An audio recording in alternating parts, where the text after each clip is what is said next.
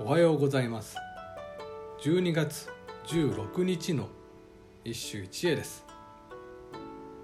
潜在和歌集より藤原の清介キュール親。都の人は惜しむらん。今朝山里に払う白雪。キュール親。都の人は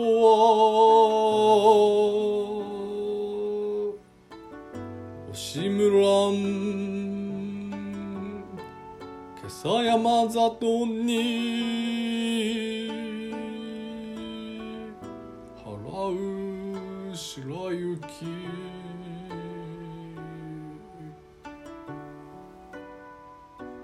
雪が消えるの都の人は惜しむのだろうか。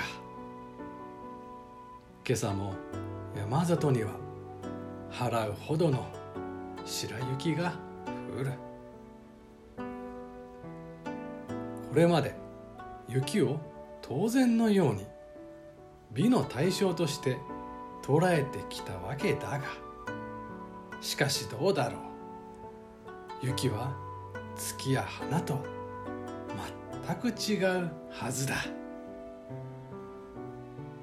例えば小林一茶のこの俳句。これがまあ対の住みかか雪五尺。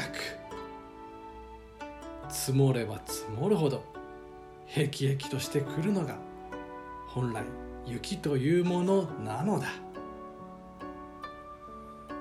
今日の読み人藤原清介という人は本来アウトローだったのだと思う。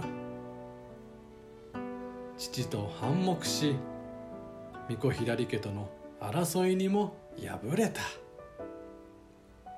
しかし今日のような歌を見ればそんな規定の人生どうでもよかったんじゃないかと私は思う。